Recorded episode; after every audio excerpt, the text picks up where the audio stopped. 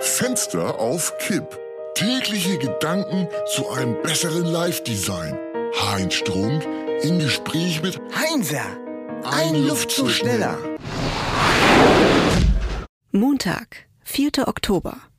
Wir sind gestern gar nicht mehr zu den Schlagzeilen der Woche gekommen. Lass das mal bitte nachholen. Nirvana Baby verklagt toten Kurt Cobain. Ah ja, da habe ich auch von gehört. Aber hat ein Säugling denn in dem Sinne überhaupt äh, Persönlichkeitsrechte? Ja, jetzt ist er doch gar kein Säugling mehr. Ja, stimmt. Schrottoper in Klammern 73 klaute 600 Meter Gleise. Und wie hat er das gemacht? Hat er die rausgerissen? Ja, das steht hier nicht, aber ich schätze, der hat die direkt aus der Gleisfabrik geklaut.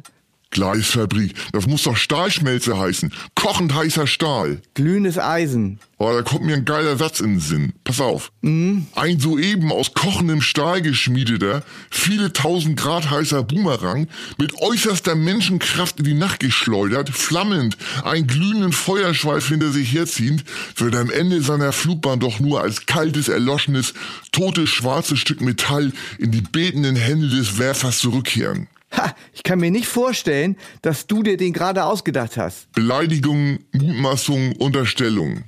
Den hast du vorbereitet, um ihn bei passender oder unpassender Gelegenheit abzufeuern. Na und? Ich kann mich nicht daran erinnern, dass dir jemals so eine derartige Premium-Formulierung eingefallen wäre. Kult-Omi zeigt ihren Riesenkürbis. Genial, das ist dein Niveau. Ja, das steht hier. Meine Frau hatte ganz hohes Fieber. Da habe ich sie in die Küche getragen, damit sie kochen konnte. Hä? Ein Witz, ungefähr auf deinem Niveau. Corona-Koller Doppelpunkt. Bodybuilder will seine Sexpuppe heiraten. Das ist ja auch mal gut. Schein-Russen sollen Putins Macht sichern. Also, das war was Politisches. Heinzer, bleib bei deinen Leisten.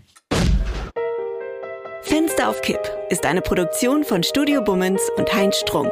Mit täglich neuen Updates und dem Wochenrückblick am Freitag. Überall, wo es Podcasts gibt.